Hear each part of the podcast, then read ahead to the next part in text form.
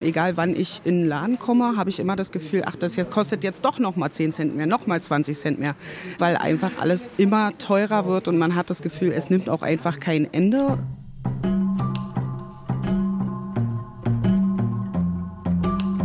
Habt ihr auch manchmal das Gefühl, ihr wisst schon wieder nicht, warum das Geld so schnell alle ist? Es wirkt so, als würde euch jemand das Geld aus der Tasche ziehen. Kein Dieb, kein Betrüger, sondern die Inflation. Klar, es wird nicht alles teurer, aber doch vieles. Es ist aber nicht neu, dass die Preise steigen. Das gab es früher oft. In den 1920er Jahren die Hyperinflation. In den 70er Jahren stark steigende Preise. Und auch jetzt, in den 2020er Jahren, eine Inflationsphase. Wo kommt die Inflation her? Was macht sie mit uns? Und wie geht sie wieder weg? Wer für die Zukunft bereit sein will, muss die Vergangenheit kennen. Wir nehmen uns in diesem Podcast die großen Wirtschaftsfragen unserer Zeit vor und wir suchen nach Antworten. Wie wird Wohnen wieder billiger?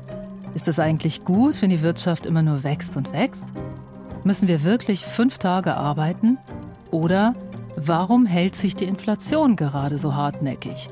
Warum ist vieles immer noch teurer? Warum sinken die Preise nicht schneller? Deutschlandfunk. Crashkurs.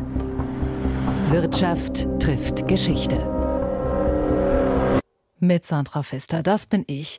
Und ich arbeite in der Wirtschaftsredaktion im Deutschlandfunk. Und da ist uns eben aufgefallen, wir reden immer über Dinge so, als wären die total neu. So kommt es uns vor. Aber so ist es nicht.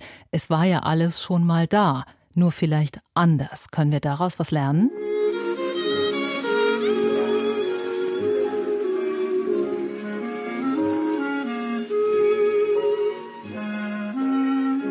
Wir sind im Jahr 1923. In diesem Jahr turnt der Sportler Martin Gebhardt den ersten Flickflack. MAN entwickelt das erste Fahrzeug mit Dieselmotor. Und ein Roggenbrot kostet etwa 100 Milliarden Mark. Absurde Preise. Es ist der Höhepunkt der Hyperinflation. Das ist also so gewesen, dass man für ein Ei 50 Milliarden in den letzten Wochen zahlte, für äh, ein Menü 5 äh, Billionen, das war also dann 5 Mark nach später, ins Kino, das kostete eine Billion, also 1000 Milliarden, nicht wahr? Es war sagenhaft. Das ist Walter, Walter Selz. Er war damals um die 20 und 1923 hat Walter gerade in Leipzig studiert. Wir haben ein Interview mit ihm im Archiv gefunden. Heute unterhält man sich ja auf jeder Party darüber, dass sich keiner mehr eine Eigentumswohnung kaufen kann. Spoiler, damals auch. Thema 1 war nicht mehr die Liebe, wie das sonst junge Leute haben, sondern die Inflation. Irgendwann hat Walter das dann doch mit der Liebe versucht. Mit einer Tanzpartnerin aus einem alten Tanzclub äh, Grün-Weiß in Leipzig da ging ich also in ein Tanzcafé. Na, das Erste, was man macht, wenn man sich hinsetzt, man guckt mal die Getränkekarte an. Das war ja damals besonders aktuell, weil wir ja so wenig Geld hatten. Und da stand dann eben drauf so 220 Milliarden pro Portion Kaffee und ich hätte 500 Milliarden eingesteckt. Na, wir äh, tanzten dann, die, der Tee kam, wir setzten uns immer wieder hin. Nach zwei Stunden kamen wir wieder an unseren Tisch. Da sah ich gerade, wie der Kellner an der Getränkekarte rumfummelte und dann ging er wieder weg. Und als ich mir das dann anschaue, da sah ich, dass die Preise mit einem Schlag um etwa 30 Prozent sich erhöht hatten. Meine 500 Milliarden reichte nicht. Ich rief den Kellner an, sage, hören Sie mal, was machen wir jetzt? Ich habe nur 500 Milliarden und ich müsste mindestens 620 haben. Ja, mein Herr, es tut mir furchtbar leid. Sehen Sie zu, wie Sie Geld herkriegen.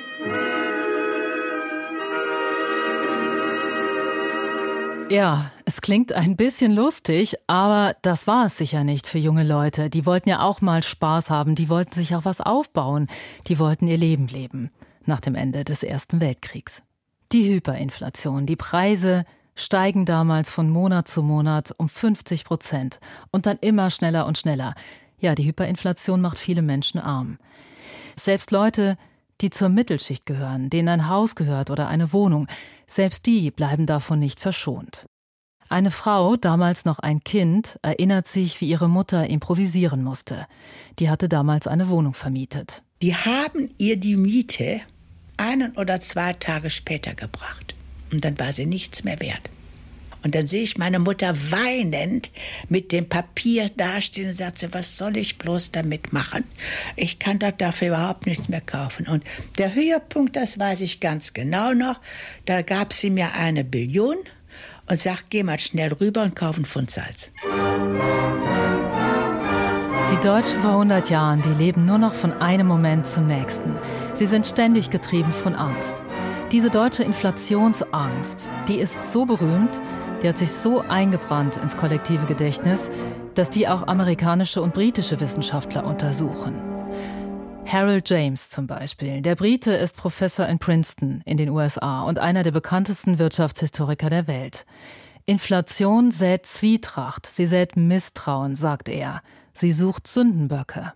Absolut. Inflation zerstört das menschliche Zusammensein, also die Stabilität des Geldes. Wenn ich in ein Geschäft gehe, wenn ich in einen Laden eintrete und etwas kaufen will, da steigt plötzlich der Preis. Und äh, da denke ich, dass der Ladeninhaber ein Profiteur ist. Und Ladeninhaber denkt, äh, wenn ich etwas kaufe, das morgen wesentlich teurer sein wird, äh, dass ich der Ausbauter bin. Also wir, wir zweifeln an allen und äh, diese Erfahrungen aus der Inflation sind eigentlich sehr, sehr destruktiv für die Gesellschaft gewesen. Inflation ist wie eine tickende Zeitbombe, sagt Harold James. Was ihn besonders interessiert, wann schadet uns eigentlich so ein krasses Erlebnis, so ein wirtschaftlicher Schock? Und wann nützt er uns?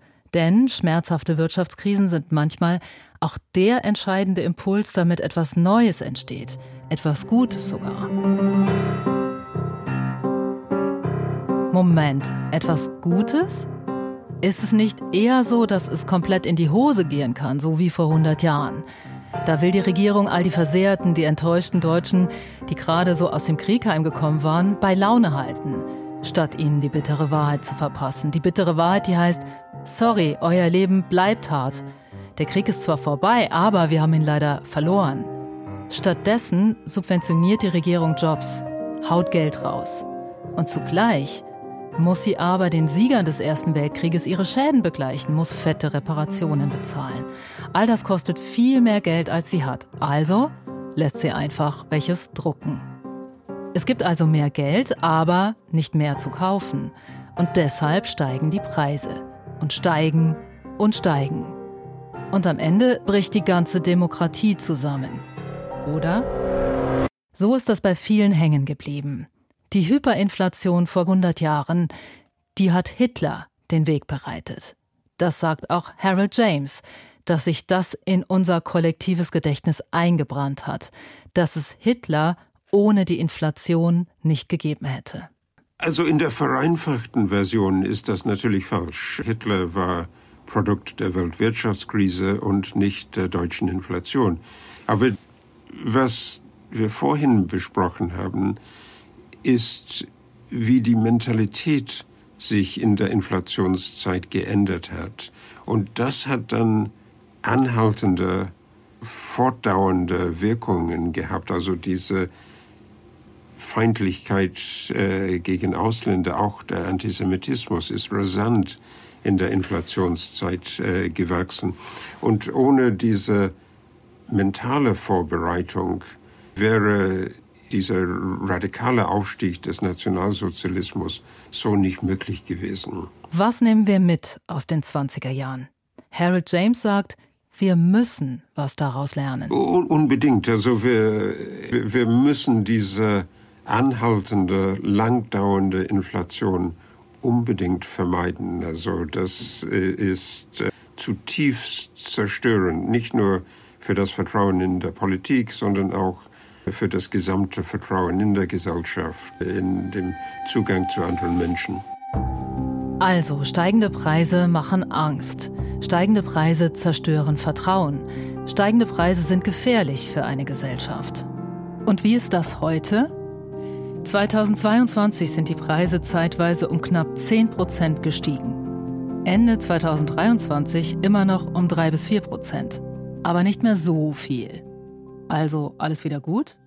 Naja. Egal wann ich in den Laden komme, habe ich immer das Gefühl, ach, das kostet jetzt doch noch mal 10 Cent mehr, noch mal 20 Cent mehr, weil einfach alles immer teurer wird und man hat das Gefühl, es nimmt auch einfach kein Ende. Das hat Anna gesagt, als wir sie Ende 2022 getroffen haben.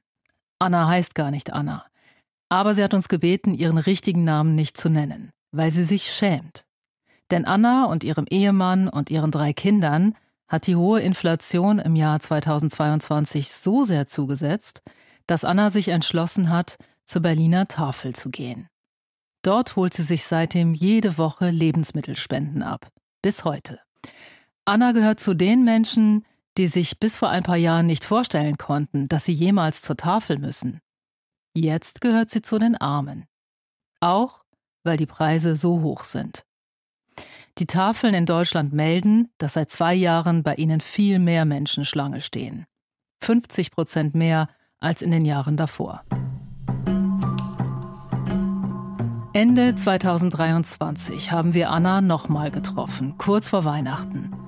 Und Anna fragte sich gerade, wie sie ihren Kindern ein schönes Fest machen kann, sodass die nicht merken, dass sie und ihr Mann kaum Geld haben. Was kocht man denn? Was kann man sich denn da noch leisten, dass die Kinder oder die Familie halt auch einfach was Schönes hat zu Weihnachten? Ne?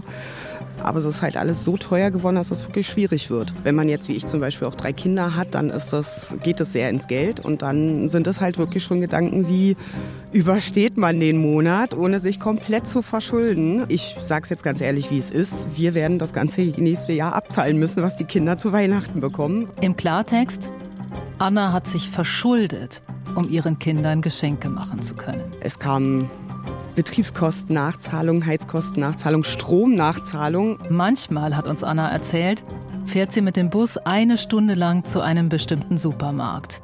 Hin und zurück sind das zwei Stunden. Einfach nur, weil sie im Prospekt ein besonders günstiges Angebot entdeckt hat.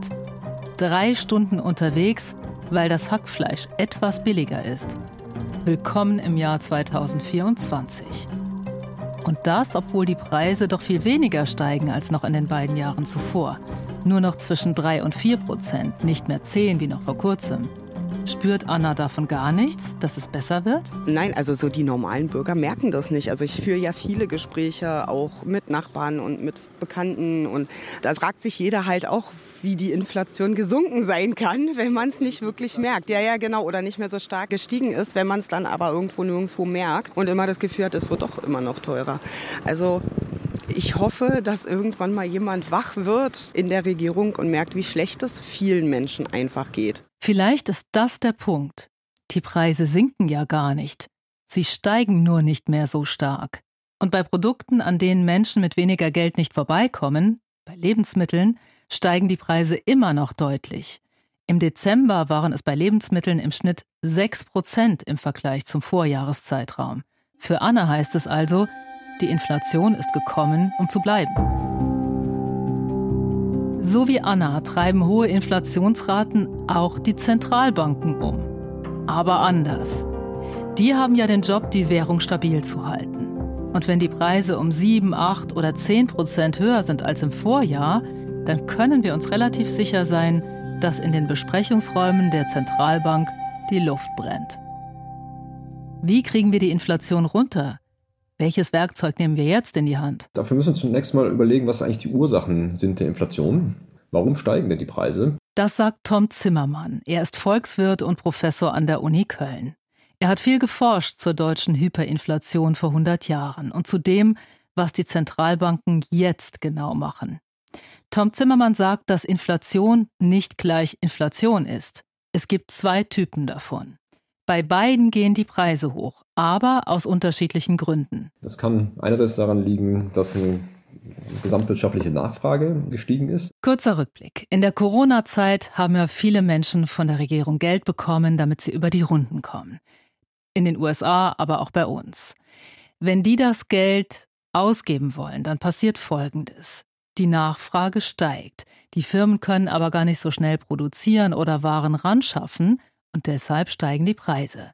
Das ist die Inflation Variante 1. Andererseits kann es auch sein, dass das gesamtwirtschaftliche Angebot begrenzt ist. Da kennt man aus der kürzlichen Vergangenheit vielleicht die Lieferkettenproblematik. Auf einmal sind äh, Güter nicht so verfügbar, wie sie es vorher waren. dann trifft eine gleichbleibende Nachfrage auf ein begrenztes Angebot. Und auch in dem Fall können die Preise steigen. Variante 2 also, wir haben alle weiter unser Geld in der Tasche. Wir haben nicht viel mehr oder nicht viel weniger als vorher. Aber wir können den neuen Computer oder das neue Fahrrad nicht kaufen, gerade nicht lieferbar. Das Angebot ist knapp. Deshalb steigen die Preise. Und das, sagt Tom Zimmermann, war in den letzten Jahren der Fall. Stichwort Pandemie, Stichwort russischer Krieg gegen die Ukraine. Gas und Öl wurden schlagartig weltweit knapper. Und damit alles, in dem Energie drinsteckt. Heizen, Autofahren, Essen. Angebotsseitige Inflation ist für die Zentralbank natürlich schwieriger zu bekämpfen, weil sie jetzt nicht einfach die Lieferkettenproblematik bekämpfen kann. Also sie kann ja nicht einfach den Chipmangel beseitigen oder Öl aus dem Boden pumpen. So eine Art der Inflation haben wir jetzt gerade. Und da, sagt Tom Zimmermann, ist eine Zentralbank zu einem gewissen Grad machtlos. Sie kann die Zinsen erhöhen, aber das löst das Problem nur teilweise. Und der andere Teil, ist sie da komplett machtlos? Nein, noch lange nicht. Denn die Notenbanken haben eine wichtige Lektion gelernt aus der Geschichte. In den 1920er Jahren, da hat das Deutsche Reich ja die Notenbank eingespannt, um seine Reparationen zu bezahlen. Deutschland war nicht mehr flüssig und leihen wollte uns auch keiner was. Also hat die Notenbank einfach für den deutschen Staat Geld gedruckt. Das ging gründlich schief, Hyperinflation und so. Also, es braucht eine unabhängige Zentralbank, die sich auch mal gegen den Willen von Regierungen durchsetzt und die Preisstabilität im Blick hat großer Unterschied zu vor 100 Jahren. Ja, also die Zentralbank hatte tatsächlich relativ früh schon Mitte 1922 formal eine Unabhängigkeit bekommen, hat aber die in keiner Weise genutzt. Also die haben einfach weiterhin Kredite ausgegeben, die dann der Staat verwenden konnte, um die Reparation zu zahlen haben keine Anstrengungen unternommen, irgendwie die Geldmenge einzuschränken. Und die haben eigentlich nicht aktiv reagiert, haben eigentlich nur passiv mitgewirkt. Dann schauen wir mal auf eine Zeit, in der die Notenbanken wirklich unabhängig waren kommt mit in die 70er Jahre. Auch damals hat ein Krieg die Inflation ausgelöst, der Yom Kippur-Krieg zwischen Israel und den arabischen Staaten. Der hat begonnen am 6. Oktober 1973, also vor knapp 50 Jahren. Israel hat heute trotz seines höchsten religiösen Feiertages des Versöhnungsfestes teilmobil gemacht. Die letzte Meldung, die mir vor wenigen Augenblicken hier hereingereicht wurde, Sirenenalarm wurde am frühen Samstag. Ja, und die Konsequenz, die OPEC, die Erdöl exportierenden Länder, die fördern weniger Öl. Energie wird wie heute als Waffe eingesetzt. Innerhalb von drei Monaten vervierfacht sich der Ölpreis. Ja, klingt wirklich wie heute, oder? Auch Mitte der 70er Jahre steigen die Preise, aber nicht allzu lange.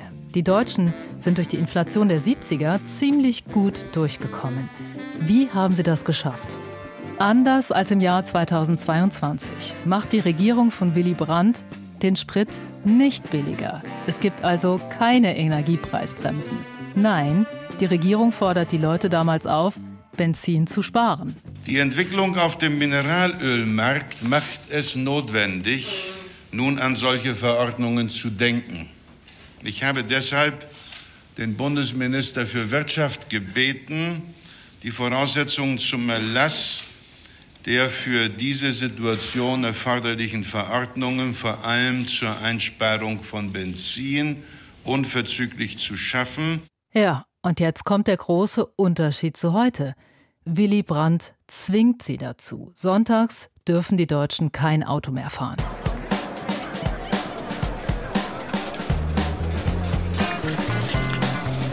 Das berühmte Sonntagsfahrverbot sieht erstmal sehr idyllisch aus. Menschen picknicken auf der Autobahn. Am 25. November 1973 und an den drei darauffolgenden Sonntagen gehören Deutschlands Straßen ganz den Fußgängern und Radfahrerinnen. Das Sonntagsfahrverbot ist die spektakulärste Art, wie die Deutschen 1973 Energie sparen sollen. Aber nicht die einzige. Finanzminister Helmut Schmidt lässt die Lichter ausgehen. An erster Stelle steht die Notwendigkeit zu begreifen, dass noch viel mehr als im Augenblick eingeleitet Energie gespart werden muss. Ich sage Ihnen ganz offen, dass ich zum Beispiel für notwendig halte, dass die Reklamebeleuchtung und die Weihnachtsbeleuchtung spätestens eine Viertelstunde nach Geschäftsschluss abgeschaltet werden. Wir können uns dies nicht leisten. Kommt mir irgendwie bekannt vor, wenn ich an den vergangenen Winter denke. In dem wurde es ja zeitweise auch sehr dunkel in den Städten. Damals, vor 50 Jahren, hat das Sparen aber kaum geholfen. Nach dem Ölpreisschock geht die Inflation rauf auf fast 8 Prozent. Dass es nicht noch schlimmer kommt, könnte auch daran liegen, dass die Bundesbank entschlossen eingreift. Die war, anders als in den 20er Jahren, wirklich unabhängig. Das sagt auch Werner Plumpe, einer der bekanntesten deutschen Wirtschaftshistoriker. Das eine war, dass es eine wirklich starke, unabhängige Bundesbank gab, die eine, eine Geldpolitik, eine Zinspolitik im Interesse der deutschen Preisstabilität treiben konnte und das auch gemacht hat. Und im Zweifelsfall auch gegen die seinerzeitige sozialliberale Bundesregierung an ihrem restriktiven Kurs festgehalten hat. Das spielt eine ganz gewaltige Rolle. Was genau hat die Bundesbank gemacht? Sie hat die Leitzinsen hochgesetzt. Den Zins, zu dem die Zentralbank Geld verleiht an andere Banken. Wenn die Banken mehr zahlen müssen, um sich Geld zu leihen, verlangen sie auch von allen, die sich Geld bei ihnen leihen wollen, höhere Zinsen. Von Unternehmern, von allen, die einen Kredit fürs Haus wollen oder auch für die neue Waschmaschine. Wenn Geldleihen so teuer ist, dann überlegen wir uns das dreimal, ob wir nicht doch noch ein bisschen länger zur Miete wohnen oder ob wir die Waschmaschine erst später kaufen. Sie kaufen also erstmal weniger und Unternehmen investieren auch weniger. Die Preise sinken. Also, in den 1970er Jahren hat die Regierung versucht, Menschen dazu zu kriegen, dass sie Energie einsparen oder Sprit. Stichwort Sonntagsfahrverbot. Gleichzeitig hat die Bundesbank die Leitzinsen kräftig erhöht. Das hat die EZB auch 2022 und 2023 gemacht, weil es ja auch vor allem die teure Energie war, die vieles andere auch teurer gemacht hat. Werner Plumpe sagt, war toll, die entschlossene deutsche Notenbank in den 70er Jahren, also die Bundesbank. Heute läuft das aber so nicht mehr. Das ist heute anders. In der Eurozone gibt es keine deutsche Währung mehr. Es gibt keine Zentralbank mehr, die sich an äh, der Preisstabilität in der Bundesrepublik orientiert. Die EZB hat eine ganz andere Aufgabe. Sie muss ja den gesamten Euroraum äh, dabei betrachten und äh, wir sind nicht mehr in der Situation äh, der 1970er Jahre, dass die eigene Währung so stark aufwerten kann. Also all das zeigt, dass wir heute in einer komplizierteren Lage sind als damals. Und insofern ist es sicher ganz lehrreich, auf die 70er Jahre zu gucken. Heute sind die Dinge schwieriger, sagt Plumpe. Vielleicht hat die EZB deshalb in den Jahren 2021 und 2022 zu spät eingegriffen und die Leitzinsen erhöht. Aber in den vergangenen anderthalb Jahren hat die Europäische Zentralbank schon viel getan. Sie hat die Leitzinsen kräftig erhöht auf aktuell 4,5 Prozent. Und siehe da, die Inflationsrate ist von etwa 10 Prozent Ende 2022 auf mittlerweile etwa 3 Prozent gesunken. Aber wie hat das eigentlich geklappt? Liegt das jetzt wieder daran, dass Energie jetzt weniger kostet oder daran, dass die EZB gegengesteuert hat? Über diese Frage können Ökonominnen und Ökonomen stundenlang beim Bier in einer Kneipe diskutieren. Tom Zimmermann, Professor an der Uni Köln. Die Zentralbank erhöht jetzt zwar die Zinsen, weil es ja auch noch nachfragebedingte Komponenten gibt äh, nach der Corona-Krise, die auch äh, inflationstreibend sind. Aber auf der anderen Seite ist da dann ja auch der Wirtschaftsminister um die Welt geflogen, um andere Energiequellen aufzutun, um somit eher die angebotsseitigen Ursachen der Inflation in den Griff zu bekommen. Etwas, was die Zentralbank an sich nicht leisten kann. Zentralbanken wie die EZB spielen also schon eine Rolle bei der Bekämpfung der Inflation. Sie können mit höheren Leitzinsen dafür sorgen, dass Menschen weniger Geld leihen, weniger kaufen. Neben dem Zinssatz haben Zentralbanken noch eine wichtige Funktion, sagt Zimmermann. Mit einer entschlossenen Leitzinspolitik senden sie ein Signal aus. Wir kriegen das in den Griff. Die Preise werden wieder sinken. Und damit beeinflussen sie, was wir glauben und die Unternehmen. Die Notenbanker bringen etwas Ruhe rein. Tom Zimmermann spricht von Zweitrundeneffekten, also die Preise steigen erstmal durch einen Angebotsschock. Und weil die Preise so stark steigen, schließen zum Beispiel Gewerkschaften und Arbeitgeber höhere Tarifverträge ab.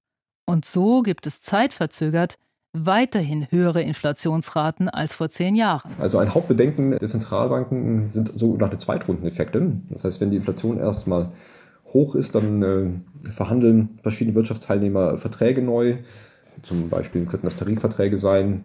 Und äh, wenn die Abschlüsse dieser Verträge über den derzeitigen Inflationsraten liegen, kann es zu sogenannten Lohnpreisspiralen kommen. Und das hängt dann sehr stark davon ab, wie die Erwartungen sind über die zukünftige Inflation. Und die Zentralbank kann versuchen, die Erwartungen über die zukünftige Inflation zu managen, insbesondere durch ihre Kommunikation, aber auch durch ihre Glaubwürdigkeit. Und genau das hat die Europäische Zentralbank in den vergangenen anderthalb Jahren gemacht. Sie hat das Signal ausgesendet, wir kriegen die Preise wieder runter. Wir fassen zusammen. Notenbanken sind machtloser, als man denken könnte. Machtloser, als die Notenbanken das darstellen. Immer dann, wenn externe Schocks wie teure Energiepreise Einfluss auf die Inflation nehmen. Trotzdem können sich die Notenbanken nicht einfach zurücklehnen. Der Leitzins hat einen Effekt, auch weil es um Erwartungen geht und Glaubwürdigkeit. Und wenn die Inflation droht, davon zu galoppieren, Stichwort Zweitrundeneffekte, können die Notenbanken mit Zinserhöhungen dabei helfen, das, Achtung, Pferd wieder einzufangen. Die Preise sind in den vergangenen Monaten viel weniger stark gestiegen, aber die Inflation ist noch nicht so weit runter, wie sie sollte, auf 2 Prozent. Das ist das Ideal der Notenbanken. Die meisten Experten sind sich einig, es wird dauern. Na super. Anna und andere, bei denen das Geld knapp ist, die werden weiter auf Kante nähen müssen. Für die Gesellschaft als Ganzes, für unsere Wirtschaft muss das, auch wenn es für viele bitter klingt, keine Vollkatastrophe sein. Zumindest solange nicht massenhaft Menschen verarmen, wie in der Hyperinflation. Im Gegenteil, sagen unsere beiden Historiker Werner Plumpe und Harold James. Eine Inflation kann ein Motor werden für Neues, für Innovation. Große Innovationen in dieser Zeit äh, finden neben denen, die in der Industrie, im Gewerbe ohnehin vorhanden sind, gerade auch in Fragen natürlich der Energiegewinnung statt. Und seinerzeit hat man eben nicht auf das Gesetz bis heute als nachhaltig gilt, sondern seinerzeit sind die großen Neuerungen im Bereich der Atomenergie erfolgt. Okay. Öl wurde so teuer, überhaupt fossile Energien, dass man in der Bundesrepublik gesagt hat und überhaupt in vielen Teilen der westlichen Welt, wir brauchen andere Energiequellen. Überall wurden Atomkraftwerke gebaut. Hauptsache weg vom Öl. Weg vom Öl, das war ja überhaupt die Devise. Auch beim Tanken. Benzin war ja richtig teuer in den 70ern. Damals gab es allerdings statt Tankrabatt Sonntagsfahrverbote. Auch dadurch gab es einen Innovationsschub, sagt Historiker Harold James, unser Mann in Princeton. In den Vereinigten Staaten hat man versucht, die Energiepreise niedrig zu halten, lange niedrig zu halten. Und die Amerikaner haben als Folge davon noch diese sehr viel konsumierende großen amerikanischen Schlitten gefahren, während die Japaner und die Deutschen äh, übergegangen sind zu viel, viel kostensparende, niedriger benzinverbrauchende Autos.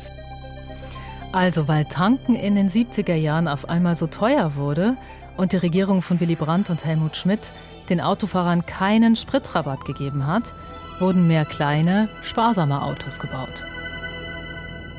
Und noch etwas hat sich weltweit verändert durch den Ölpreisschock, durch die Inflation vor 50 Jahren. Und zwar auch zum Guten. Bin in England zur Universität gegangen und 75, als ich mit dem Studium anfing, war die Inflationsrate in Großbritannien 25 Prozent. Dieser Schock, also das war, das war die äh, Nachfolger von dem Ölpreisschock, dieser Schock hat zu einer gewaltigen Transformation geführt in allen Ländern der Welt, hat zu einer großen Öffnung geführt, eigentlich zu der neuen Welle der Globalisierung, die wir in den letzten 40 Jahren gehabt haben. Aha, die Globalisierung, von der wir heute sprechen, ihre letzte große Welle, die war auch eine Antwort auf die hohe Inflation. Denn Dinge billiger machen, das geht auch, wenn man die Produktion dorthin auslagert, wo Arbeitskräfte günstiger sind und das Leben nicht so teuer ist. Oder wenn man Rohstoffe billiger in anderen Ländern einkauft. Welcher Innovationsschub kommt heute, ausgelöst durch die hohen Preise? Je höher die Preise für Öl und Gas sind, desto attraktiver wird erneuerbare Energie auf dem eigenen Dach, im eigenen Heizungskeller, wo auch immer. Der Wandel ist nämlich nicht nur von der Politik verordnet. Die hohen Preise treiben ihn schon ganz alleine voran. Also, Krisen setzen oft was in Bewegung und nicht nur zum Negativen. Sie pushen auch Neues, Besseres, weil das alte das neue Problem nicht mehr löst.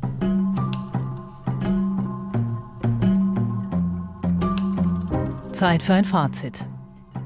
Die Inflation muss runter, auch weil sie Stress erzeugt und Zwietracht sät, Misstrauen erzeugt, unser Miteinander schadet.